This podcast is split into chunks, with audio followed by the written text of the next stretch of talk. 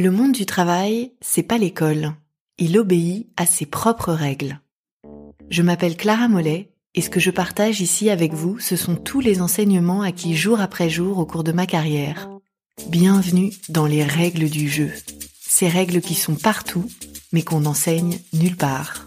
Ici, on explore comment naviguer au quotidien dans l'entreprise, les défis du monde professionnel et ce qui est en notre pouvoir pour les surmonter. Très bonne écoute. Règle numéro 4. La politique est une compétence comme les autres. La politique au travail, c'est pas pour moi. C'est une perte de temps, d'énergie. Je préfère me concentrer sur ma progression et me faire remarquer par mon travail. La politique, c'est pour ceux qui n'ont rien d'autre. Ce discours, c'était le mien quand j'ai commencé à travailler.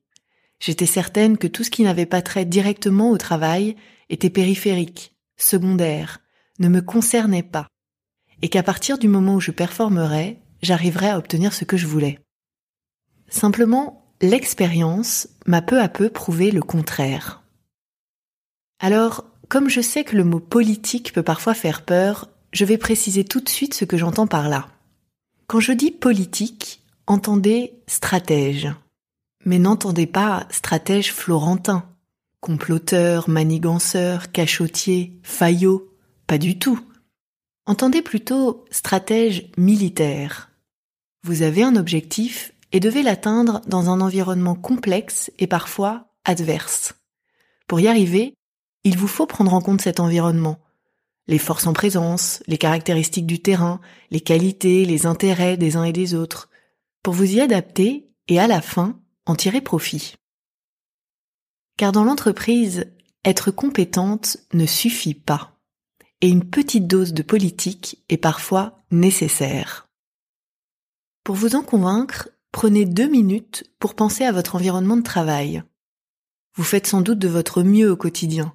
Vous progressez, vous êtes compétente. Mais êtes-vous la seule? Je suis prête à parier que beaucoup de gens sont performants autour de vous.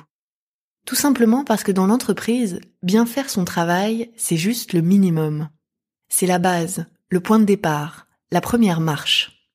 Et pour faire la différence, une pointe de politique fait aussi partie du jeu.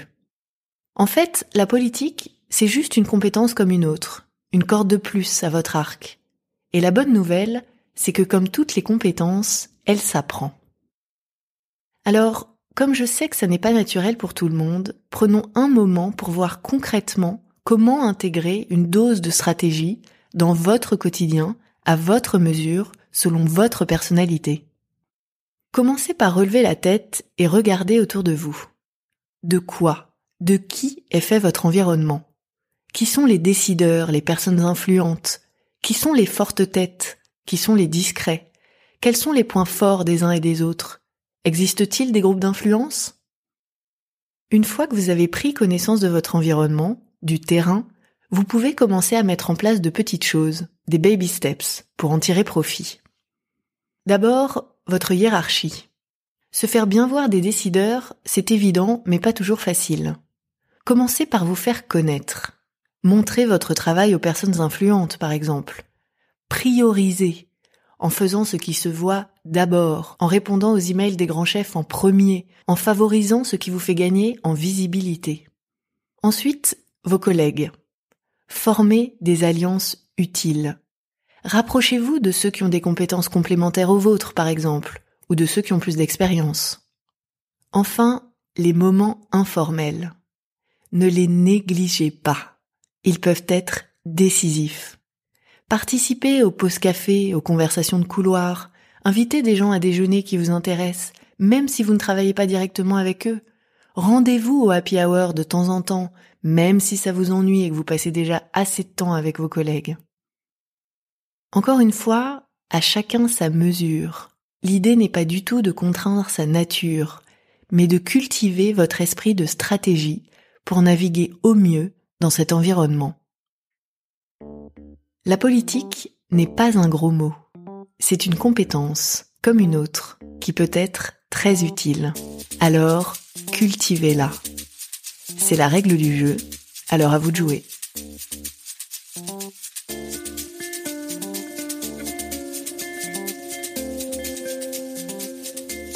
Prochaine règle du jeu, votre genre ne vous résume pas.